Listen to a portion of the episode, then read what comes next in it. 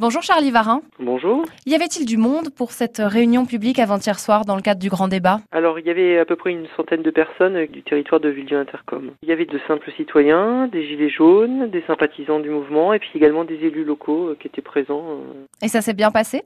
Oui, alors ça s'est très bien passé. Un excellent climat de travail. euh, Il n'y a pas eu de dérapage ou autre. On a essayé de travailler euh, avec une méthode qu'on a définie entre nous euh, avant, puisqu'on était plusieurs parties prenantes hein, dans l'organisation. Et donc, on avait une méthodologie qui nous a permis de dégager des, des propositions constructives et réalistes. C'est-à-dire de ne pas être dans le yaka faucon, mais qu'on propose quelque chose de construit.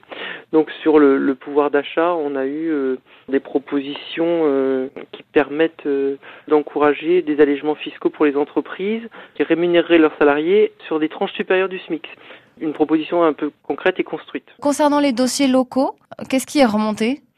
Principalement euh, tout ce qui tournait autour des services publics euh, en milieu rural. hein. On a eu, nous, euh, la fermeture du guichet de la gare, euh, une disparition progressive de certains services de la trésorerie.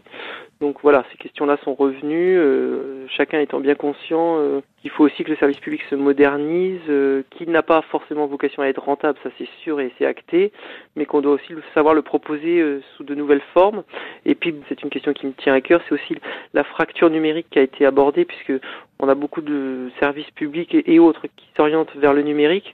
Encore faut-il que nos habitants et nos citoyens soient en capacité de se servir des outils numériques. Et ça, pour le coup, on a un vrai travail à faire, puisqu'on peut y apporter des réponses pratiques et locales. Alors justement, après cette réunion publique, qu'est-ce que vous allez faire, vous, maire de Percy, président de l'Intercom?